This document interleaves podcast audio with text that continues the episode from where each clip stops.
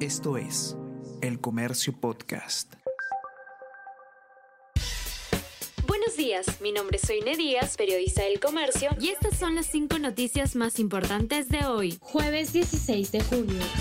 Silva huyó por acciones ineficaces de inteligencia. Fiscal Supremo Adjunto remarca que la PNP no cumplió con una adecuada videovigilancia a pesar del compromiso del alto mando. Dirección contra la corrupción solo llevó a cabo seguimiento digital al ex titular del MTC y no se avisó retiro de su resguardo. Informante reveló supuesto escondite de Silva, pero policía allanó casa equivocada. Presidente pasa a condición de investigado en comisión de fiscalización en el Congreso. Fiscalía sostiene que Castillo habría planificado y decidido el rol de miembros en organización criminal. Ministerio Público indica que su deber perseguir el delito y subraya gravedad de las imputaciones de aspirante a colaborador eficaz.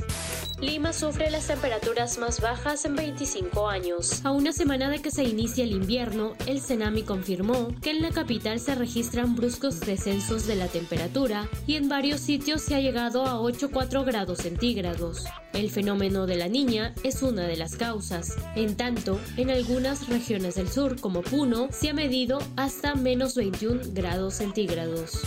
La tasa de empleo informal llega al 76,1% en el Perú. El INEI e informó que en el trimestre marzo-abril-mayo de este año, el ingreso promedio mensual en Lima Metropolitana se ubicó en 1.667,6 soles, disminuyendo en 56 soles respecto a similar trimestre del año 2019.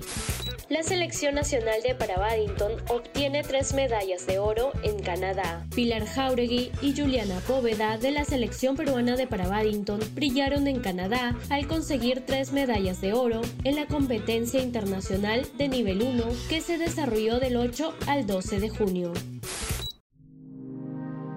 El Comercio Podcast.